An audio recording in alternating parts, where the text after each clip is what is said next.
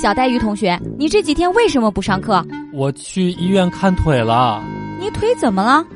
我腿有什么好看的？我是过去看护士的腿。笑不笑由你。寝室当中的臭脚老二昨天晚上踩了我的枕头一脚，我一整个晚上做的梦都是在厕所当中挣扎。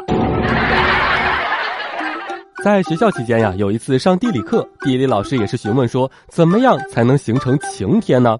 大家都在积极的回答。这个时候，我旁边的同桌说了一句：“你若安好。”笑不笑由你。我们宿舍当中呢，有一个哥们儿啊，特别的有意思。这天晚上熬夜写论文，他实在是熬不下去了，于是就拿起了放在桌子上面的菩萨，提起来又放下去，提起来又放下去，反复很多回。我就有点忍不住了，过去问他：“这大半夜的，你这么整菩萨，佛祖不会生气吗？”结果这哥们儿啊，给我来了一句：“并不是的，黛玉哥，我太瞌睡了，所以想提提神。”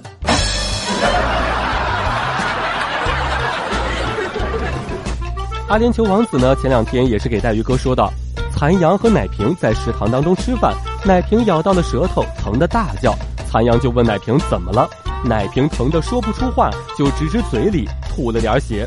这时候呢，残阳大叫：大家都别吃了，饭里有毒！